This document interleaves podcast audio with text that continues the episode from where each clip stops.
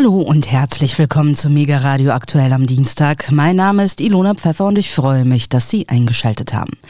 Zu Beginn der heutigen Sendung will ich die Zeit nutzen, um etwas genauer auf die Vorgänge innerhalb der Linkspartei zu blicken.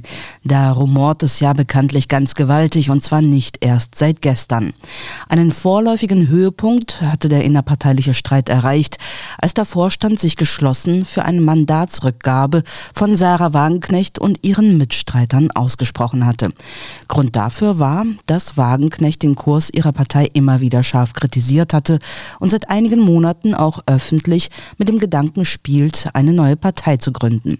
Offiziell sagt die umstrittene linken Abgeordnete, sie wolle sich mit dieser Entscheidung bis Ende des Jahres Zeit lassen, denn eine Parteigründung erfordere mehr als eine gute Idee und eine Person, die willens ist, diese umzusetzen. Es brauche vielmehr ein tatkräftiges und motiviertes Team und selbst dann sei es eine große Herausforderung, sagte die Politikerin. Was ich so gehört habe und was entsprechende Umfragen auch zu bestätigen scheinen, ist, dass es in Deutschland viele Menschen gibt, die eine neue Wagenknecht-Partei begrüßen und auch wählen würden. Darunter dürften viele ehemalige Mitglieder und Wähler der Linken sein, die genauso wie Wagenknecht und ihre Mitstreiter die urlinken Prinzipien und Ideale gegenwärtig nicht mehr in der Politik der Linken wiederfinden und der Partei deswegen den Rücken gekehrt haben. Es ist auch durchaus vorstellbar, dass im Falle einer Neugründung Wagenknecht eine Reihe von linken Abgeordneten, die zu ihrem Lager gezählt werden, folgen würden. Aber bevor die Entscheidung über eine Parteineugründung gefallen ist, bleibt das natürlich erst einmal im Bereich der Spekulation. Die Mandate zurückgegeben hat aus dem Wagenknecht-Lager auch niemand. Einen Paukenschlag, der die Tendenz noch einmal unterstreicht, hat es aber am Wochenende gegeben. Da verkündete nämlich die Spitzenpolitikerin Amira Mohammed Ali nicht mehr für den linken Fraktionsvorsitz kandidieren zu wollen. In einer Erklärung, die der deutschen Presseagentur vorliegt, schrieb Mohammed Ali, den letzten Ausschlag für meine Entscheidung hat der einstimmige Beschluss des Parteivorstandes vom 10. Juni 2023 gegeben und der Umstand, dass sich die große Mehrheit der Landesvorstände diesen Beschluss zu eigen gemacht hat. Darin wird gesagt, Sarah Wagenknecht habe in der Linken keine Zukunft mehr und solle zusammen mit anderen Abgeordneten ihr Mandat niederlegen. Dies zeigt in bis dahin noch nicht gekannter Deutlichkeit den Wunsch und das Ziel, einen Teil der Mitgliedschaft aus der Partei zu drängen. Mohammed Ali schrieb in ihrer Erklärung auch, es falle ihr zunehmend schwer, den Kurs der Parteiführung in der Öffentlichkeit zu vertreten. Dieser widerspreche an vielen Stellen ihren politischen Überzeugungen. Sie kritisierte unter anderem, dass kein grundsätzliches Nein zum falschen Kurs der Ampelregierung formuliert werde, so etwa zur Klimapolitik, die die Menschen finanziell belaste. Auch fehle es an einem klaren Ja zu konsequenter Friedenspolitik. Die Parteiführung wolle enttäuschte grünen Wähler gewinnen, meinte sie, doch könne man so nicht die erreichen, für die linke Politik gemacht werden solle, auch nicht AfD-Wähler, die noch zurückgewinnbar seien. Sie werde sich im Bundestag weiterhin für ihre Ziele und Überzeugungen einsetzen, schrieb Mohammed Ali. Ob sie dies bei den Linken oder vielleicht in einer neuen Wagenknecht-Partei machen wird, ließ sie offen. Verständnis und Zuspruch bekam die linken Fraktionsvorsitzende von einigen Mitstreitern aus der eigenen Partei. Der Bundestagsabgeordnete Alexander Ulrich hat den Rückzug Mohammed Alis als weiteren Sargnagel für die Partei bezeichnet. Ich kann die Gründe völlig nachvollziehen. Die Parteiführung schafft es nicht nur, die Partei zu zerlegen, sondern nun auch die Bundestagsfraktion, teilte er am Sonntag mit. Die Linke habe mit dieser Parteiführung keinerlei Chancen mehr, nochmal in den Bundestag zu kommen. Die Linke verkommt leider zu einer Sekte, sagte er. Wir hoffen auf Sarah Wagenknecht. Der frühere Linken-Vorsitzende Klaus Ernst schrieb bei Twitter, er habe für die Entscheidung größtes Verständnis. Trotzdem bedauere ich ihren Schritt, weil damit erneut eine profilierte Linke wegen der Politik des Parteivorstandes und der Haltung der Partei nicht mehr für ein Spitzenamt kandidiert. Der Kurs der Partei entferne sich immer mehr von ihrem Gründungskonsens. Die Wahlniederlagen der letzten Zeit seien ein Zeichen dafür, dass die Menschen diesen Weg nicht mitgingen. Ähnlich äußerte sich die Abgeordnete Jessica Tati. Wer den eigenen Genossen permanent die Tür zeigt, braucht sich nicht zu wundern, wenn sie irgendwann durchgehen. Amira Mohammed Ali wollte Vorsitzende der ganzen Fraktion sein, doch die Parteiführung war der Ansicht, sie habe sich dem Anti-Wagenknecht-Kurs zu beugen. Mohammed Alis Co-Vorsitzender Dietmar Bartsch rief die Abgeordneten seiner Partei nach der Rückzugsankündigung zur Geschlossenheit auf. Der Schritt war für mich nicht überraschend. Wir werden die Aufgabe, die uns die Wähler zugewiesen haben, die soziale Opposition zu sein, in großer Entschlossenheit wahrnehmen, wie wir das als Bundestagsfraktion auch bisher getan haben, sagte Bartsch der Rheinischen Post und dem Generalanzeiger. Bartsch sagte, die Linke habe zu lange zu viel innere Probleme nach außen gekehrt. Es gelte die alte Regel, eine Partei, die sich streitet, werde nicht gewählt. Das haben wir zu spüren bekommen, sagte der Fraktionsvorsitzende. Wir haben die Verankerung im Osten, die uns ausgezeichnet hat, teilweise verloren. Aber wir waren schon zweimal totgesagt, 1990 und nochmals 2002. So wie damals müssen wir uns durch harte Arbeit wieder aus dem Tief arbeiten. Zur Frage, ob dies gemeinsam mit Wagenknecht geschehen solle, sagte Bartsch, das müsse diese für sich entscheiden. Ob er selbst bei der Vorstandswahl Anfang September wieder für sein Amt antritt, lässt Bartsch vorerst offen. Im Deutschlandfunk sagte er auf eine entsprechende Frage, diese Entscheidung wird demnächst auch Ihnen bekannt gegeben, dazu stünden Gespräche an. Wie tief der Riss ist, der durch die Linkspartei geht, habe ich kürzlich auch mit der Linken Katrin Otte besprochen. Sie teilt die Kritik, die Partei habe sich von ihren Werten entfernt und auch die Befürchtung, dass eine Kehrtwende unter der jetzigen Parteiführung nicht mehr möglich sein und die Linke in der Bedeutungslosigkeit versinken werde. Ganz aufgegeben haben Otte und ihre Gleichgesinnten aber noch nicht. Ein Beweis dafür ist eine neue innerparteiliche Bewegung unter dem Titel Was tun, der auch Katrin Otte angehört. Was sich dahinter verbirgt, hat sie mir kürzlich in einem Interview verraten. Doch zuvor warfen wir gemeinsam einen kritischen Blick auf den Ist-Zustand der Linkspartei. Frau Otte, immer mehr linke Wähler fragen sich zunehmend, wofür steht die Partei und sind das noch die Werte, mit denen ich mich identifizieren kann? Und wie man an den desaströsen Wahlergebnissen und den Zahlen der Parteiaustritte sieht, scheinen viele Linke keine zufriedenstellende Antwort darauf gefunden zu haben. Auch innerhalb der Partei zweifeln Mitglieder oder sogar Bundestagsabgeordnete, die sich innerparteilich dem linken Flügel zuordnen, ob die Linkspartei noch die richtige Partei für sie ist. Wie würden Sie denn den aktuellen Zustand der Partei beschreiben? Ja, das ist eine sehr komplexe Frage und verdient natürlich eine entsprechende Antwort. Ich hoffe, ich kann sie geben. Also es ist natürlich sehr subjektiv, was ich jetzt dazu zu sagen habe. Ich empfinde es als einen Zustand der Zersetzung, wenn ich ganz ehrlich bin. Also es ist ein langer Prozess vorangegangen, den ich als Umdefinierung der einstigen politischen Eckpunkte bezeichnen würde, so wie Sie auch die Frage gestellt haben. Manche sagen ja, die Wende sozusagen weg von dem, was mit dem Erfurter Parteiprogramm von 2011 eigentlich ausgesagt wurde, begann mit der Führung von Kipping-Rieksinger ab 2012 bereits, die das Ruder da übernahmen und ganz neue Kategorien eingeführt haben und eine Neigung ausgedrückt haben, weg von der alten, äh, dem alten Bezug auf die Arbeiterklasse, sagte man ja früher, heute würde man sagen auf die Lohnabhängigen. Und das sind ja nun mal die meisten Menschen in diesem Land, die gezwungen sind, irgendwie ihr Geld in Lohnarbeit zu verdienen. Weg von diesen Leuten hin zu einer, wie wir heute ja sagen, woken, äh, früher sagte man das ja noch nicht, aber immerhin grünen und auch städtischen Milieus, die ihnen sinnvoller erschienen für ihre Parteipläne, die sie so hatten, und die haben sie aber nicht offengelegt. Man muss kritisieren, dass man das nicht frühzeitig konterkariert hat von anderer Seite, also sagen wir von Seite derer, die es hätten auch wissen können.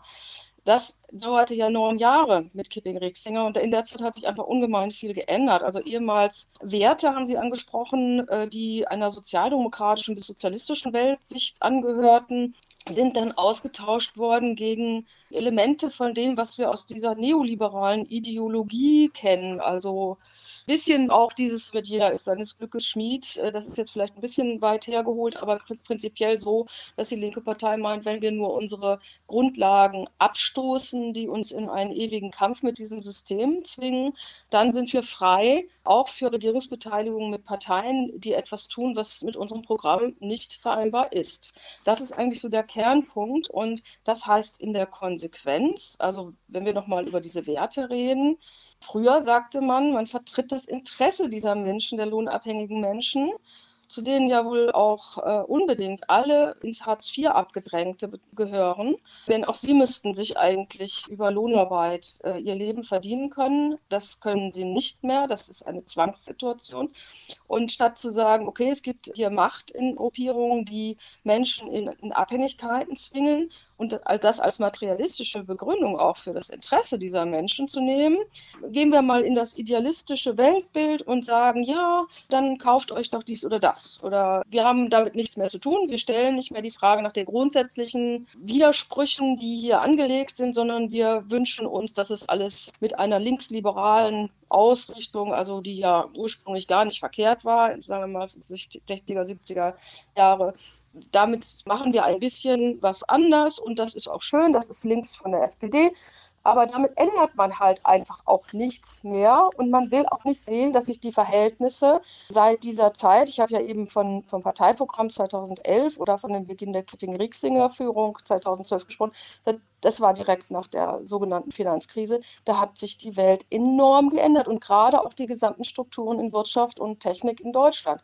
Das hat enorm was geändert und das wurde von dieser Partei überhaupt nicht mehr verfolgt, es wurde nicht mehr analysiert, es wurde auch nicht mehr zum Thema gemacht. Und damit hat man sich sozusagen selbst perspektivisch ins Ausgeschossen, weil man nicht mehr auf die aktuellen Anforderungen reagieren konnte.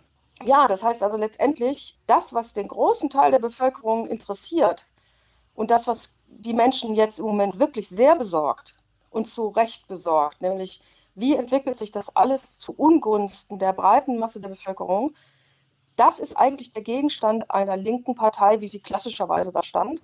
Das ist eine Frage der Verteilung von oben nach unten. Wie kriegt man die denn jetzt hin? Und das genau beschäftigt offenbar diese linke Partei, wie wir sie heute sehen, nur sehr am Rande. Verstehe.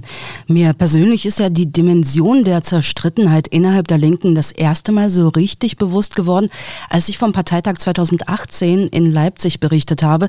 Dort sprach Sarah Wagenknecht zum ersten Mal öffentlich über ihre neu gegründete Bewegung Aufstehen. Wie geladen dabei die Stimmung war, konnte man schon im Vorfeld deutlich spüren. Es knisterte förmlich in der Luft. Als Wagenknecht dann sprach, wurde es sehr, sehr laut. Beifall einerseits empörte Zwischenrufe und Pfiffe andererseits Andererseits, ihre Gegner warfen ihr vor, mit Aufstehen die Partei zu spalten. Auf demselben Parteitag sagte mir ein Abgeordneter aus dem Wagenknecht-Lager im Hinblick auf die nächste Bundestagswahl über den linken Kandidaten in meinem Wahlkreis, bevor du bei dem dein Kreuz setzt, mach lieber den Wahlzettel ungültig. Also ich muss sagen, es hat mich schon ziemlich schockiert zu sehen, wie tief der innerparteiliche Riss war. Seitdem habe ich das Gefühl, dass er sich noch verstärkt hat. Welche Erfahrungen haben Sie diesbezüglich gemacht und was waren die Weggabelungen, an denen sich die Flügel immer weiter voneinander entfernt haben?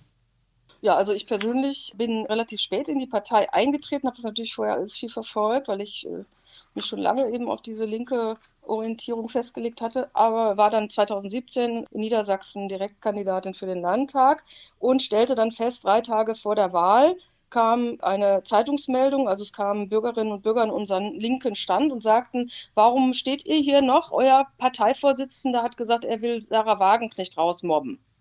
Also warum macht ihr das alles noch? Ne? Weil so eine Partei hat natürlich keine wirkliche äh, Perspektive mehr und keine Berechtigung im Grunde genommen, weil sie schon damit sehr, sehr miteinander unvereinbaren Stimmen sprach, ja. Und was ich so als, also auf die, um auf die zweite Frage da drin zu antworten, äh, was sind eigentlich so die Weggabelungen? Ja, da fand ich äh, also wirklich sehr orientierend den Artikel von Michael Brie, den er am 28.12. im ND schrieb, also was tun in Zeiten des Krieges. Da hat er eigentlich gesagt, es gibt keine klaren Positionierungen dieser Partei mehr und die gibt es nicht erst seit heute nicht, sondern es gibt sie seit drei wesentlichen Einschnitten in, in unsere politische Landschaft. Die erste war die Flüchtlingskrise 2015. Da hat man nicht gesagt, oh äh, ja, das steht im Prinzip ja, besteht unser, unser Erfurter Parteiprogramm ja noch immer auf der Analyse, die Herrschaft des Kapitals basiert auf der Konkurrenz der Lohnarbeiter, nicht mal so klassisch gesehen. Nein, das hat man nicht mehr gesehen, sondern man wollte die Grenzen aufmachen, man wollte diese die Problematik, die sich für die Bevölkerung als als beängstigend auch auf einer bestimmten Ebene herausgestellt hat. Ich will jetzt hier überhaupt nicht für irgendwas äh, zum Verwechseln sagen, nämlich äh, dass also rassistische Motive gegen die Flüchtlinge, die hier erstmal ein Überleben gefunden haben und alles, diese natürlich vollständig auszuschließen. Also jeder, der so eine rassistische Begründung äh, da äußert, ist natürlich absolut indiskutabel, während aber viele Menschen gesagt haben, Moment mal, das ist, wir wollen auch noch eine Wohnung haben, wie kriegen wir denn überhaupt noch eine? Wie ist das auf dem Arbeitsmarkt und so weiter? Das ist eigentlich schon immer ein Thema gewesen. Das kann man nachlesen auf dem Kongress der Zweiten Internationale 1907 in Stuttgart. Da hatte man genau schon dieselben Probleme. Ne? Das muss man sich mal vorstellen, wie lange das her ist. Und trotzdem, das ist ein diesem ganzen System innewohnendes Problem und dem wollte sich diese Partei schon gar nicht mehr annehmen und hat da vollkommen unrealistische Optionen beschrieben, die der Bevölkerung teilweise dann ja noch mehr Angst gemacht haben, was ihr eigenes, ihre eigene Zukunft hier im Land anging. Und das ist dann natürlich ganz schnell als äh, rechtes Gedankengut bewertet worden. Nicht? Also dann, da fing das schon an mit der Keule der Rechtsoffenheit, mit dem jetzt heute alles totgeschlagen wird, was diesem äh, Konsens von dieser Sichtweise nicht mehr entspricht. Der zweite Ausfall fand natürlich während der Zeit des Pandemie-Managements statt. Also auch hier stand die Linke und zwar noch mehr für staatstragendes Agieren und auch um den Preis starker Einschränkungen der Bürgerrechte, egal wie wackelig dafür diese teils pseudo, wie wir heute wissen, ja, pseudowissenschaftlichen Begründungen waren, denn die sind heute zum Teil äh, auch wissenschaftlich widerlegt.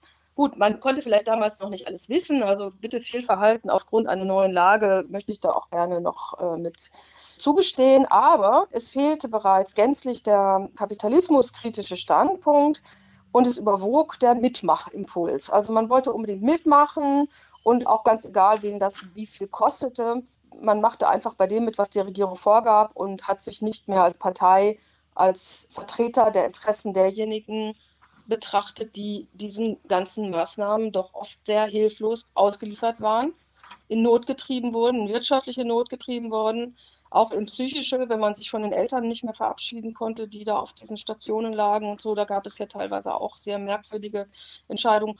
Und was den Kindern an Entwicklungsmöglichkeiten geraubt wurde und vieles mehr. Das, man konnte es im Laufe dieser Pandemie durchaus erkennen, dass das so nicht geht. Trotzdem hat sich die Partei nicht klar dagegen gestellt und das hätte sie eigentlich als klassisch linke Partei tun müssen. Der dritte entscheidende Punkt ist natürlich die Haltung zum äh, Ukraine-Krieg. Da schreibt auch Michael Brie natürlich, dass es äh, schon einen falschen Parteitagsbeschluss im Sommer 2022 in Erfurt gegeben hat, der die ganze Konstellation, unter der dieser Krieg stattfand, gar nicht mehr gewürdigt hat. Also was ist das Interesse des US-Imperialismus? Viele sagen, es gibt einen russischen Imperialismus, sagt Herr Scholz, sagen hier auf keinen Fall alle. Natürlich ist auch Russland ein kapitalistisches Land, was auch dadurch bestimmte äh, Bedürfnisse hat, die nicht unbedingt den Bedürfnissen der Masse der Bevölkerung entspricht. Das muss aber unbedingt unter einem Gesichtspunkt betrachtet werden. Wer hat hier eigentlich vor, die geopolitische Herrschaft auszuüben oder die Hoheit zu behalten oder auch auszuweiten. Und da müssen wir natürlich eindeutig sagen, nachdem wir äh, nach 1990 nur noch einen, eine Weltordnung unter, äh, sagen wir mal, äh, Hoheit des US-Imperialismus hatten, hat der natürlich kein Interesse daran, sich in Zukunft seine Einkommensquellen in der Welt durch China oder durch auch die Verbindung mit den BRICS-Staaten einschränken zu lassen. Russland ist ganz sicher etwas, da schreibt der Michael Brie auch, fand ich auch sehr passend den Ausdruck, die Ausschaltung Russlands als geopolitische Kraft zu betreiben, ist äh, sicherlich ein wesentlicher Beweggrund in diesem Kriegsgeschehen, das sich ja jetzt nun als festgefressener äh, Stellvertreterkrieg zeigt. Und da ist von der Parteiführung und auch von sehr vielen Delegierten, von der Mehrheit der Delegierten keine grundsätzliche Analyse dieser Art mehr gemacht worden Es wurde das Anerkennung, die Anerkennung des Sicherheitsbedürfnisses Russland auch nicht mehr betrieben. Also seitdem schließt sich ja die Linke ohnehin mehr oder weniger subtil äh, dem Regime-Change-Wunsch in Russland an. Das wird aus äh, allen Stellungnahmen deutlich. Und das kann man aus einer linken Sicht nur ablehnen, denn wir nach zwei Weltkriegen, die dieses Land auf ewig eingeschrieben hat als, als furchtbare Kennzeichnung des deutschen Imperialismus, können nicht in andere Länder gehen und sagen, ihr müsst aber andere Regierungen haben. Grundsätzlich schon mal nicht. Wir können uns nicht an Kriegen beteiligen. Das ist die grundsätzliche Haltung des Erfurter Programms und auch unserer linken Opposition, die wir jetzt langsam hier formieren. Deswegen ist diese Partei schon lange auf dem Weg in die Arme des Systems und hat ihren systemoppositionellen Charakter schon längst aufgegeben. Mhm.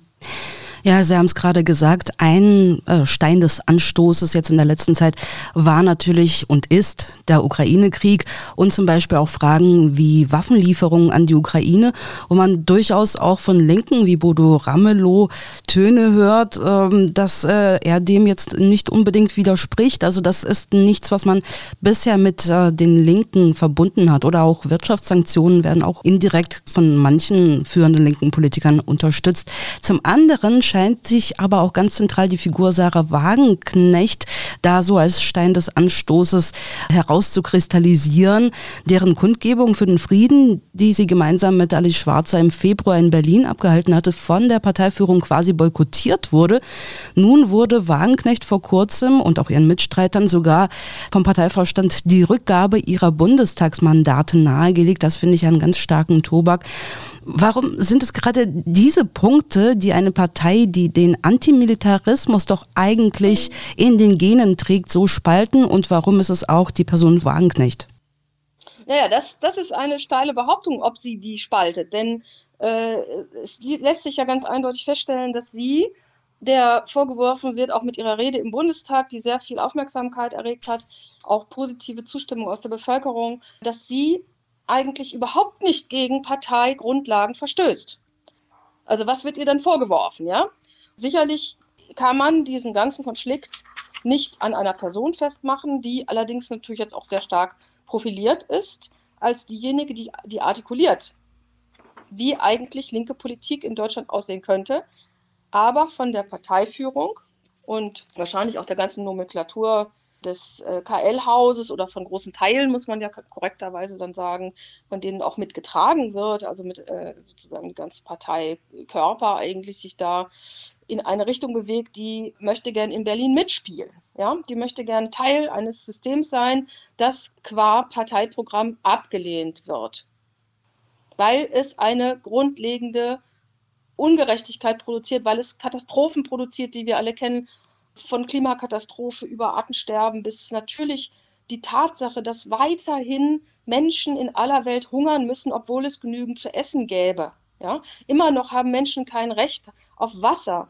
auf Frieden, auf alle Grundbedürfnisse. Das kann man natürlich als Weltgemeinschaft organisieren, aber da steht eben ein System entgegen, das sich auf Kosten anderer bereichern will. Und das ist immer der linke Kern von allem. Wir sagen, es gibt eine systemische Herausforderung, der wir als systemische Gegenbewegung antworten müssen. Und das will offenbar diese Parteiführung, Parteivorstand, Parteivorsitzenden und wie auch immer nicht mehr. Das ist der, der Kern der Sache. Also es wurden seit Jahren Delegierte in eine Richtung auch beeinflusst, ausgesucht und so weiter, die diese politische Konfrontation nicht mehr eingehen wollen. Was natürlich nicht so schwierig ist, wenn man sich sehr viele junge Delegierte holt, die keine politische Bildung haben, die nicht wissen, was seit Jahrhunderten praktisch, also zumindest in der ganzen Industrialisierungsgeschichte hier eigentlich die Hauptwidersprüche sind, die sich immer wieder durchziehen und die immer wieder zu Krieg führen. Ja? Also das ist eine systemische Entwicklung, die diese Kriege befeuert und man kann es nur indem man ein anderes System wählt, das nicht auf Ausbeutung der Arbeitskraft beruht, nicht aus Ausbeutung der, der Natur beruht in diesen großen Maßstäben, ändern. Und dann hat man nicht mehr diese äh, Gefährlichkeit dieser Kriege und dieser furchtbaren Verwerfungen. Und das wissen so viele junge Menschen nicht, aber die wurden dann auch, das haben wir also wirklich sehr oft erlebt, systematisch früh in solche Delegiertenpositionen gebracht. Die wurden auch mit ihrer Sichtweise, die stark aus der wie gesagt, einheitlichen Ideologie, die sich mit äh, Neoliberalismus und dieser überhaupt nicht mehr gespaltenen Welt, wie, wie vielleicht die Älteren die kannten, mit Ost-West-Konflikt und so weiter, die haben diesen Konflikt überhaupt noch nie innerlich durchgearbeitet und können ihn vielleicht auch einfach schlichtweg nicht nachvollziehen und glauben, dass sie in diesem System nur um eine bessere Chancenverteilung vielleicht, ja, sich bemühen, aber das auch sehr relativ. Von daher, wir haben also die, äh, also die Orchestrierung der Parteitage, also nicht, dass an Erfurt nochmal denke, aber das war auch schon vorher so, da ist eigentlich äh, ganz klar, diese Systemkompatibilität, also äh, wir sind mit diesem System durchaus zu vereinbar und das dafür, Ramelow hatten Sie ja eben erwähnt, der natürlich da eine ganz starke Figur dafür macht, für diese Richtung. Ne? Das beißt sich also substanziell mit Antimilitarismus und echtem Antifaschismus. Also man muss nur an den Schwur von Buchenwald denken. Da weiß man, dass da Kampf gegen Kapitalismus und gegen Faschismus in einen Zusammenhang gebracht wird.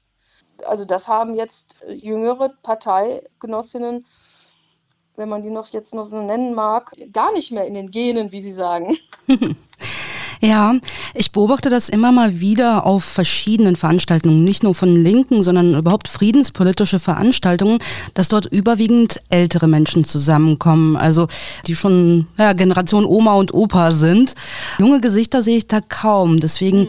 glaube ich, ähm, dass äh, ja, das so schon irgendwie ineinander greift. Aber da frage ich mich, naja, an Frieden sind wir doch alle interessiert. Das sind doch auch die Jungen. Das, das tragen sie doch auch vor sich her, sozusagen diese Parolen. Also Frieden das ist ja was ganz Zentrales. Und dennoch scheint das ja nicht äh, mit dem zusammenzugehen, was ähm, die Urlinken darunter verstehen und äh, dafür tun wollen.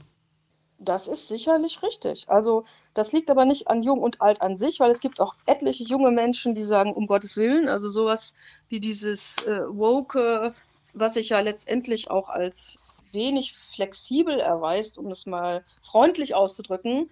Also wer jetzt nicht diesen neuen Schwerpunkten, die abseits dieser grundsätzlichen und systemischen Widersprüche stehen, von denen ich gesprochen habe, wie Geschlechtergerechtigkeit, äh, ethnische äh, Gerechtigkeit, also was sich alles so auf dieser sogenannten horizontalen Ebene bewegt, was auch innerhalb eines Systems wie diesem durchaus ja thematisiert werden kann und auch sollte. Das sind ja keine falschen Themen. Also ich wäre wirklich äh, sehr froh, wenn wir endlich mal eine anständige Toleranz gegenüber dieser Vielfältigkeit, die in allem steckt, hätten.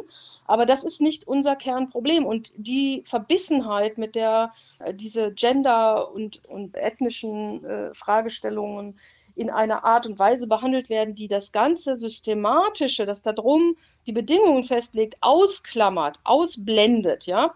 Und alle, die sagen, nee, guck doch mal, wo eigentlich die eigentlichen Dynamiken für diese Spaltungen, die sich ja zwischen den Geschlechtern vollziehen, weiterhin. Wir hören es ja gerade an den Zahlen, wie viele Frauen hier geschlagen werden und äh, mit Gewalt behandelt werden. Und angeblich äh, findet jeder dritte junge Mann es vollkommen in Ordnung, Gewalt gegen seine Partnerin anzuwenden. Und das sind alles Sachen, wo man denkt, hallo, je mehr man sich da drauf politisch wirft, das sind die Kernthemen der, sage ich mal, gesellschaftlichen oder sonstigen Emanzipation desto mehr verbessert sich die Gesellschaft. Und genau das Gegenteil ist ja der Fall. Also muss man sich doch eigentlich mal fragen, äh, warum bewirke ich jetzt mit all dem gar nichts?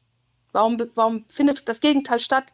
Ja, und da kann man nur wieder zurückkommen zu den eigentlichen dahinterliegenden Dynamiken. Da muss man sich schon ein bisschen mit politischer Ökonomie beschäftigen. Da muss man sich mit den Interessen Lagen der großen Unternehmen, die sich immer mehr monopolisieren, beschäftigen. Und da muss man sich damit beschäftigen, dass in Deutschland überhaupt kein es gibt eigentlich gar keine deutschen Kapitalisten in diesem Sinne mehr. Das sind ja alles schon überwiegend von amerikanischen Kapitalgesellschaften, zum Teil äh, im Besitz befindlich oder aber auch schon wirklich äh, dominierten Hightech-Unternehmen oder alle, die sich so am Weltmarkt bewegen, aus, äh, also aus deutsche Firmen, sind nicht mehr deutsche Firmen. Ja, also damit haben wir auch keinen Staat mehr, der nur dem der deutschen Kapitalistenklasse dient, wie das früher war. Ne? So, das ist halt sich damit große Verschiebungen ergeben, was also uns auch natürlich äh, erstmal zur grundlegenden Analyse zwingt, in was für einer Phase sind wir denn jetzt? Ne? Warum knallen denn die Interessen jetzt international so derartig aufeinander? USA, Europa und asiatische Staaten haben doch zusammen als westliche Welt genügend. Potenzial und alles, um sich zu ernähren. Warum machen die denn jetzt so einen Stress? Ja, auch gegen China, gegen Russland, gegen China. Das muss man doch mal beantworten, diese Fragen. Und das können diese jungen Menschen mit ihrem äh, ideologischen äh, und, und, Weltbild da überhaupt nicht. Sie gucken einfach weg, so ist mein Eindruck, und glauben, dass sie das in anderen Teilfragen so beantworten können, dass sie sich selbst auch wirklich gut fühlen. Ne? Es geht ganz stark um sich gut fühlen, also sich gerecht fühlen. Das ist denen schon wichtig, glaube ich. Und äh, uns Älteren bricht natürlich der Schweiß aus, weil wer soll denn jetzt bitte nochmal die großen Fragen, die hinter all dem stehen, die die Dynamiken auslösen, die in diesen Krieg treiben oder in diese Kriege, muss man ja sagen. Es gibt ja über 240 Kriege seit 1990, die die USA angeführt hat, auch mit der NATO.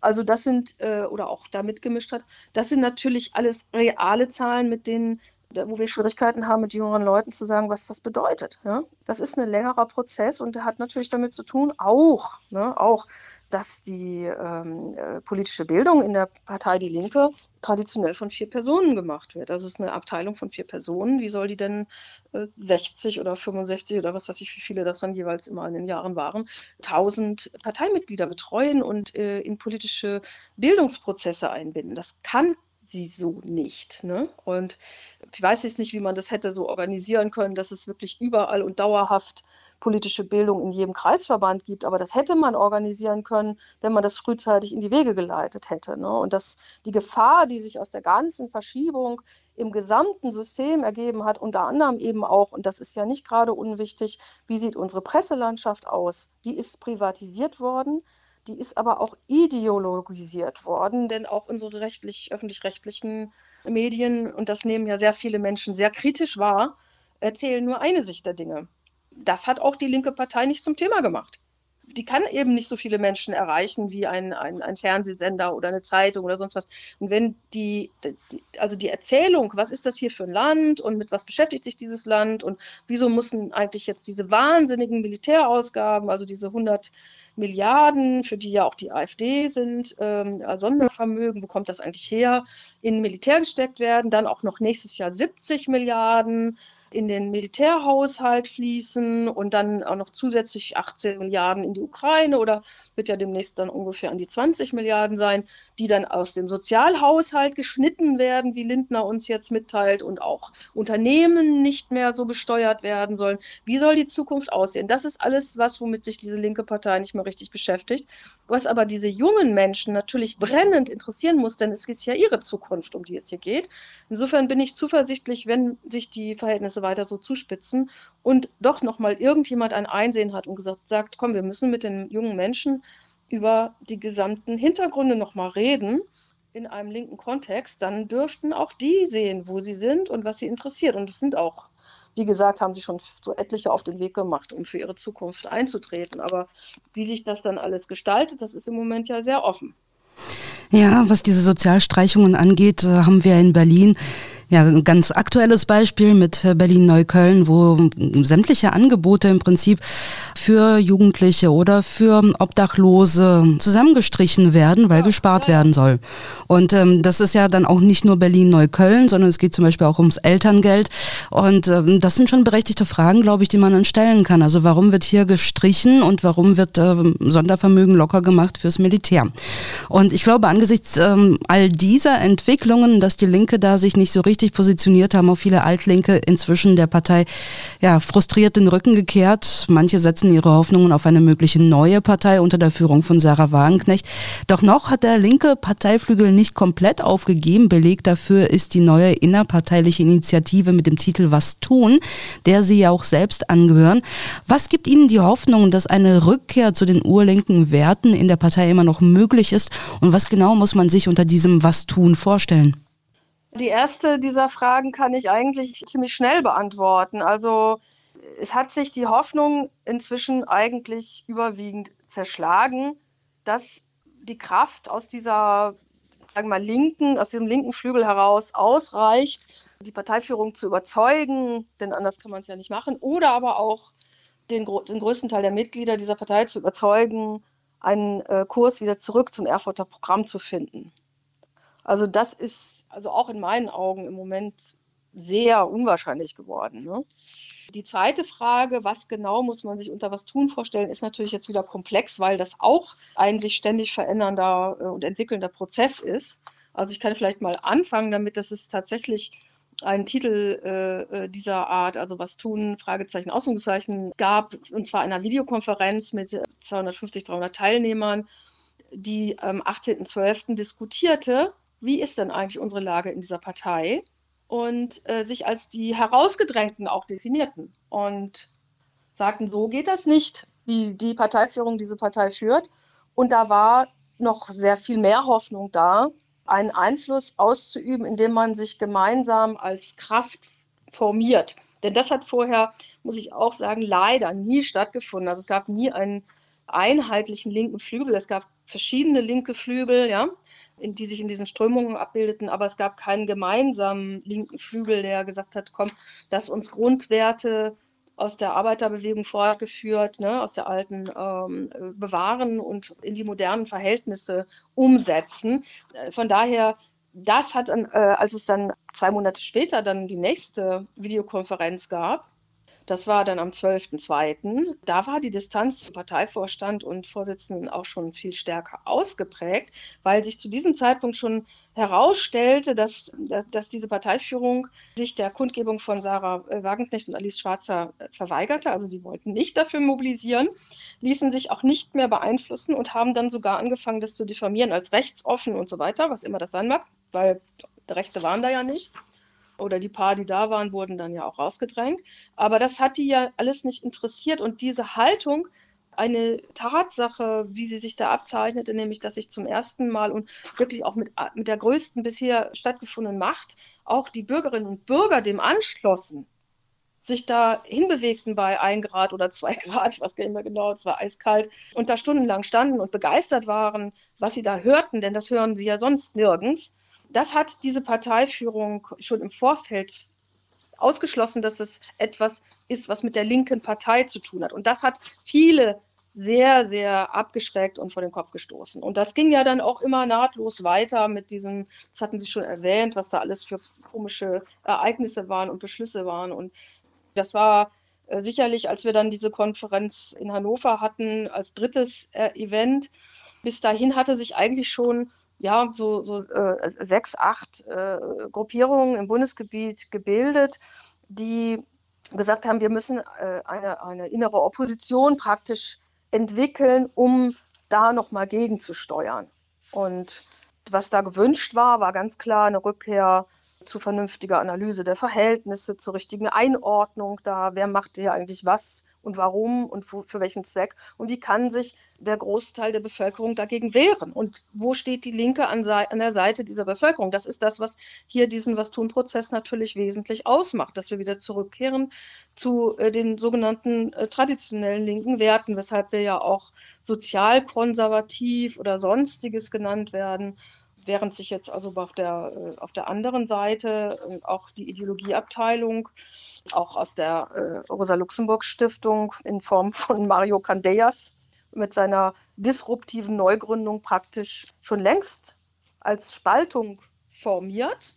Das ist auch progressive Linke, die sich dann zum gleichen Zeitpunkt, wie wir was tun, aufbauten, wo wir jetzt bei, ich glaube, 10 bis 12 Gruppierungen im ganzen Bundesgebiet schon sind die allerdings zahlenmäßig da nicht mithalten können. Also progressive Linke ist eigentlich nochmal der rechte Flügel in dieser äh, linken Neuformierung und will also gar nichts mehr mit dem alten Ballast der alten sozialistischen Motivationen und Zielsetzungen zu tun haben. Und disruptive Neugründung versteht man ja schon mal gar nicht, wenn man das hört. Man kann sagen, das ist eine Welt ohne die sogenannten Sozialkonservativen, also ohne diejenigen, die die Tradition der, der, der Arbeiterkämpfe seit Marx Zeiten sozusagen immer noch als äh, begründet betrachten und auch auf eine moderne Variante, Weise dann auch fortführen möchten.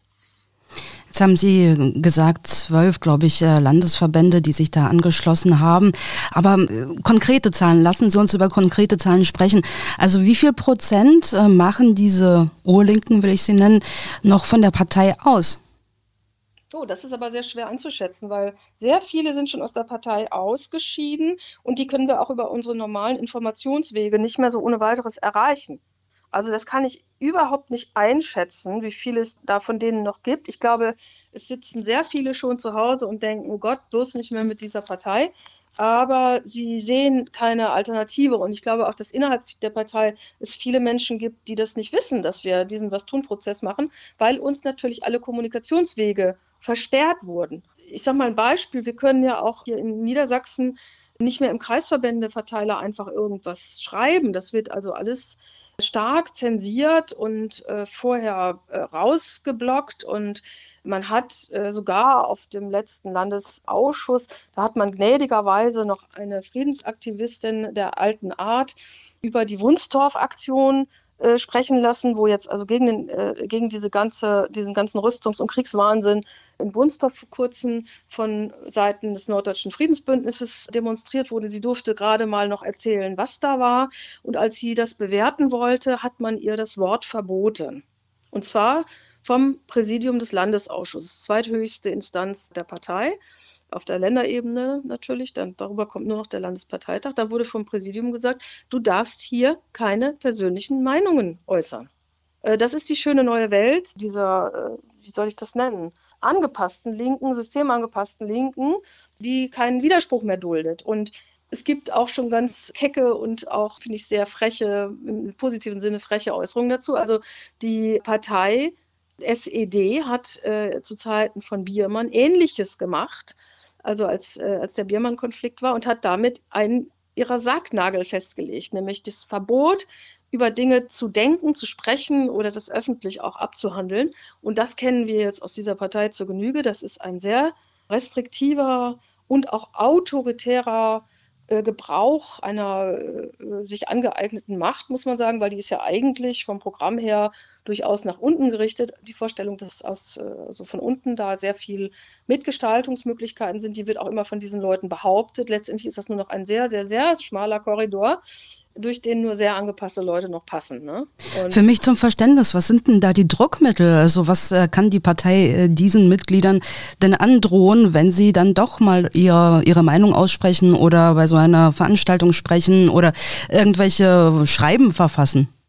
Naja, das ist, man muss ja sehen, wie sind die Menschen, die jetzt in dieser Partei in solchen Delegiertenfunktionen sitzen und so weiter, wie, wie sind die eigentlich äh, aufgestellt? Und die sind sehr stark autoritätshörig. Also es ist dann das Gegenstück dazu. Also ich, ich kann es nur mit Erschrecken aus den letzten Jahren wiedergeben, weil ich ja nun gar nicht dazu gehöre, habe ich dann entsprechend eine Ablösung aus einem Amt bekommen, weil ich nicht mehr nahtlos das, was aus dem KL-Haus kam, da umsetzen wollte in der politischen Bildung. Und das fanden dann alle in Ordnung, dass ich da einfach abgesetzt wurde. Gut, das war jetzt dann im Parteivorstand noch sehr gespalten. Das ging also gerade knapp über die Bühne. Aber das wurde auch von zwei Landes, also von der Landes- und der Bundesschiedskommission für rechtens erachtet, dass man einfach etwas absetzt in einer Kommission. Ne? Die hat also auch kein äh, Satzungsrecht, äh, das das verbieten würde. Ne? Aber jetzt mal vom politischen Standpunkt aus wenn zehn Leute gerade einen Landesbildungsplan vorlegen und der passt dann einigen Herrschaften nicht, dann machen sie so einen Druck, bis es auch auf alle Mitentscheidenden, bis die dann sagen, okay, darf ich bei der nächsten, also wenn ich jetzt im Landesvorstand bin, darf ich denn bei der nächsten Landtagswahl noch hoffen, aufgestellt zu werden? Sowas zum Beispiel. Oder dann wird einfach der Ruf einer Person entsprechend dargestellt, naja, die kann nichts, die will nichts, die wird nichts oder irgendwas. Also ich weiß nicht genau, wie das läuft, aber es läuft so, dass, dass man letztendlich vor einer Reihe von Leuten steht, die bereit sind, einer autoritären Struktur zu folgen. Das erschreckt mich eigentlich am allermeisten. Ja. Das ist für mich überhaupt nicht mehr links, das ist äh, anti-emanzipatorisch und insofern ist das schon so ein Apparat für sich, so eine Welt für sich, die so ein bisschen äh, auch schon fast sektenhaft ist in mancherlei Hinsicht. Ja, lassen Sie uns zurückkehren zu der Frage, was tun? Sie haben ja. bisher geschildert, ähm, wohin man zurück möchte, also was ähm, der ideale Zustand wäre, den Ihre Bewegung erreichen würde, könnte oder was sie sich wünscht. Aber welche konkreten Lösungsansätze sehen Sie denn und Ihre Mitstreiter, um diese Linke vielleicht doch wieder auf Kurs zu bringen im Sinne von sozialistischem Kurs? Naja, das ist ja eben genau die Frage. Im Moment sehen wir uns in einer, wie ich schon gesagt habe, in einem Kräfteverhältnis, das das nicht erlaubt. Also wir sind einfach in der Minderzahl. Und äh, das, das wissen die natürlich auch ganz genau. Die haben jedes Gesprächsangebot weggeblockt. Es gibt keine Bereitschaft, sich überhaupt mit einem Argument auch nur auseinanderzusetzen. Diese Neuausrichtung der Partei ohne sozialistischen Ballast mit einer Aussicht auf Regierungsbeteiligung, das ist das, was diese ganzen Leute da beseelt. Und das hieße ja heute absurderweise konkret, unbedingt bei der Ampel mitregieren, deren Politik 70 Prozent der Bevölkerung ablehnt. Ne?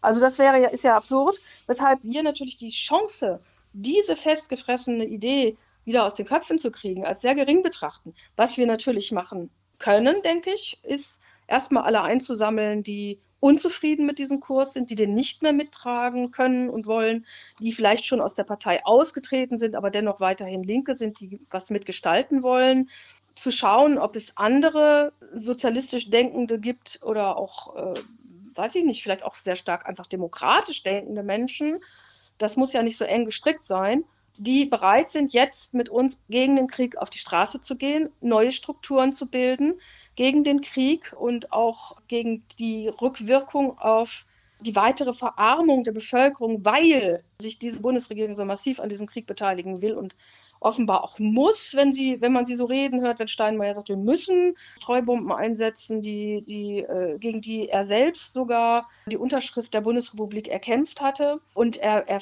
er, er tritt damit praktisch das, äh, das Recht mit Füßen und sagt, wir können uns, wir können ja die USA nicht verprellen. Also was ist das jetzt bitte hier, nicht? Und da muss natürlich eine Art von zivilem Ungehorsam her und sagen, mit breiten Bewegungen perspektivisch loszugehen und zu sagen, wir müssen unser Missfallen dieser Politik, und das passt ja wirklich sehr zusammen mit den sozialen Rückwirkungen, mit dem Abbau unserer Industrie, mit den Ängsten für die Zukunft in vielerlei Hinsicht. Das müssen wir alles zusammenbringen und auf die Straße bringen und sagen, äh, diese Ampelregierung muss weg und währenddessen müssen wir diesen Was-tun-Prozess vielleicht völlig neu ausrichten. Da ja dieses Jahr angeblich äh, also nochmal eine Entscheidung fallen soll, von Sarah Wagenknecht, so hat sie es angekündigt, so stand es in allen Zeitungen, sie will dieses Jahr noch entscheiden, ob sie eine neue Partei macht oder nicht. Dann wird da natürlich noch ein neuer Player äh, im Spiel erscheinen. Aber um den können wir uns jetzt aktuell nicht kümmern. Also wir müssen uns jetzt wirklich fragen, was ist mit den Menschen in unseren Kreisverbänden, in unseren Landesverbänden, in unseren Regionen? Wie können wir mit denen zusammen Politik, wie sie im Erfurter Programm definiert ist, oder wie wir das mit anderen Menschen auf der aktuellen Konfrontation, die sich jetzt hier bietet gegen den Krieg, gegen den sozialen Krieg, wie können wir das da auf den Weg bringen? Wie können wir das in neue Strukturen fassen? Wie können wir da breite Beteiligung und zwar auch dauerhaft vorantreiben? Wie können wir das etablieren? Und sind eigentlich in dem Sinne als Netzwerk unterwegs erstmal. Wie ich gehört habe, haben sich die bei Was tun engagierten deutschen Linken nun auch mit Gleichgesinnten in Europa vernetzt und ausgetauscht. Wie war dieser Austausch? Was erzählen Linke aus den Nachbarländern? Welche Gemeinsamkeiten und eventuell sogar gemeinsame Aktionsfelder hat man dabei ausgemacht? Ja, da sind Sie aber sehr gut informiert. Also tatsächlich hat am letzten Wochenende eine erste äh, Konferenz, es gab schon vorher eine im März in Berlin, ähm, aber eine erste größere europäische Konferenz mit Beteiligung von 14 Ländern, glaube ich, stattgefunden. Und zwar hat man sich gegenseitig eigentlich aus allen diesen europäischen Ländern erzählt, wie man zum Krieg und zum sozialen Krieg steht. Das ist nämlich die Überschrift davon gewesen.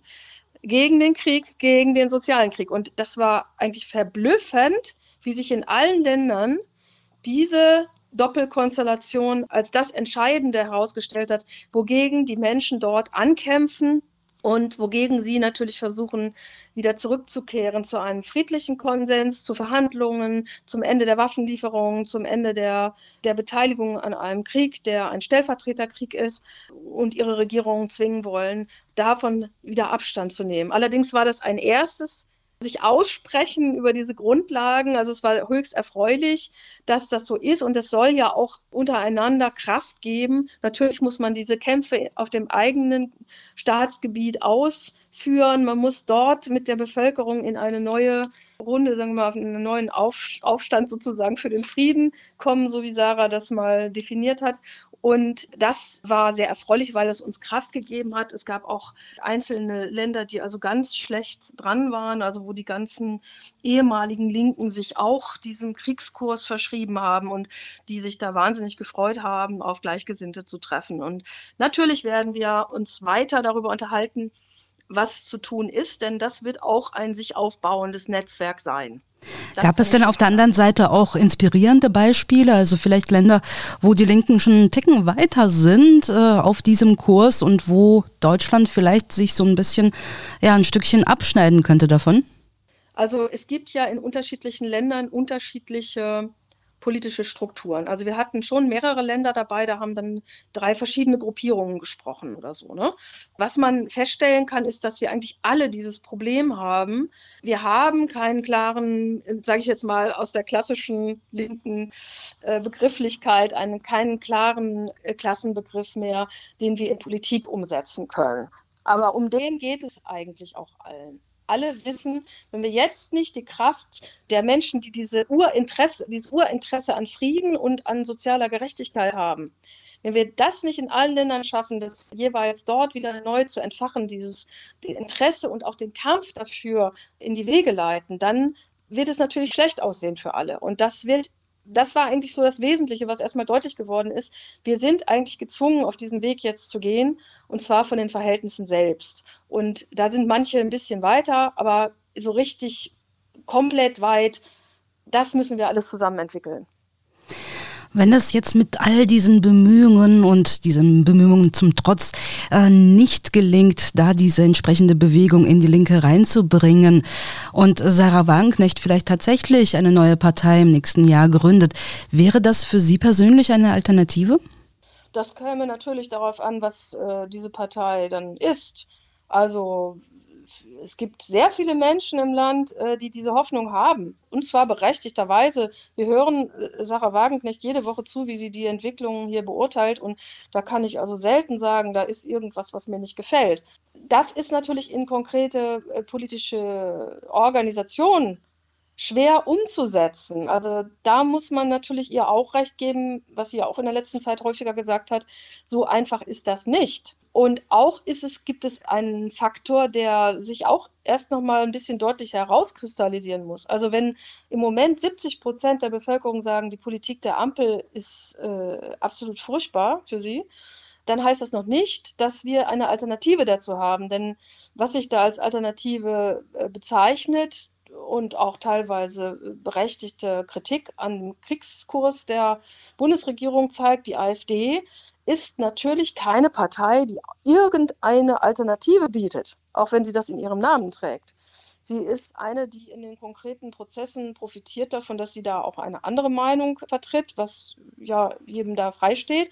Aber sie hat keine Alternative in dem Sinne, dass sie eigentlich sagt, okay, wir bauen die Wirtschaft neu auf, wir, wir machen eine andere Verteilungsgerechtigkeit, die auf dem Grund der Dinge geht. Wir sichern eine vernünftige Wohnung zu oder vernünftige Arbeitsbedingungen zu vernünftiger Teilhabe an dem Ganzen oder auch politische, soziale, kulturelle Teilhabe. Das sind ja alles Dinge, die nicht stattfinden, auch nicht in diesem Konzept der, der AfD. Also das ist auch etwas, was eine linke Partei sich jetzt erstmal neu entwickeln muss. Und wenn Sarah im Prinzip diese, die, also, oder diese Prinzipien verteidigt, dann ist das natürlich für mich eine neue Partei. Aber wie gesagt, das sind alles ungelegte Eier. Ich weigere mich da jetzt im Moment überhaupt genauer darüber nachzudenken, solange das nicht konkret im Raum steht, weil wir müssen uns als Linke fragen, was ist die Verpflichtung eines Menschen, der diesen Kriegskurs widersprechen muss. Und da lang geht jetzt erstmal unsere eigene Selbstorganisation in diesen Netzwerken. Und darin geht auch unsere politische Ausarbeitung, was wir denn denken, wie wir das weiterentwickeln wollen und können. Dann wünsche ich Ihnen an dieser Stelle ganz, ganz viel Kraft und Glück mit Ihrem Unterfangen. Und ähm, ja, wir werden sehen, ob sich die Linke dann nochmal auf ähm, einen etwas linkeren Kurs bringen lässt oder nicht. Man kann es nur hoffen. Und was eine mögliche Partei von Sarah Wagenknecht angeht, da können wir nur abwarten. Ich habe da auch ein Interview gehört, was sie neulich äh, dem ähm, Finanzmarktkenner Marc Friedrich gegeben hat. Und da hat sie es auch nochmal selber genauso formuliert formuliert. Also einerseits die Ziele, die klingen für mich nach sehr linken Zielen und nach vielem von dem, was Sie heute auch im Interview gesagt haben. Äh, auf der anderen Seite hat Frau Wagenknecht aber auch ganz deutlich gemacht, dass ähm, da sehr viel dazu gehört, eine Partei zu gründen. Das ist nicht nur eine Person, das braucht Mitstreiter und so oder so, ich drücke die Daumen für eine Linke, die den Namen Linke wieder verdient. Wunderbar, da freue ich mich auch. Vielen Dank. Sagt Katrin Otte, Mitglied im Bundessprecherinnenrat der Sozialistischen Linken und im Koordinierungskreis von Was tun. Zur vollen Stunde hören Sie nun aber erst einmal die aktuellen Nachrichten und danach melde ich mich wieder mit der zweiten Stunde Mega Radio aktuell. Bleiben Sie dran.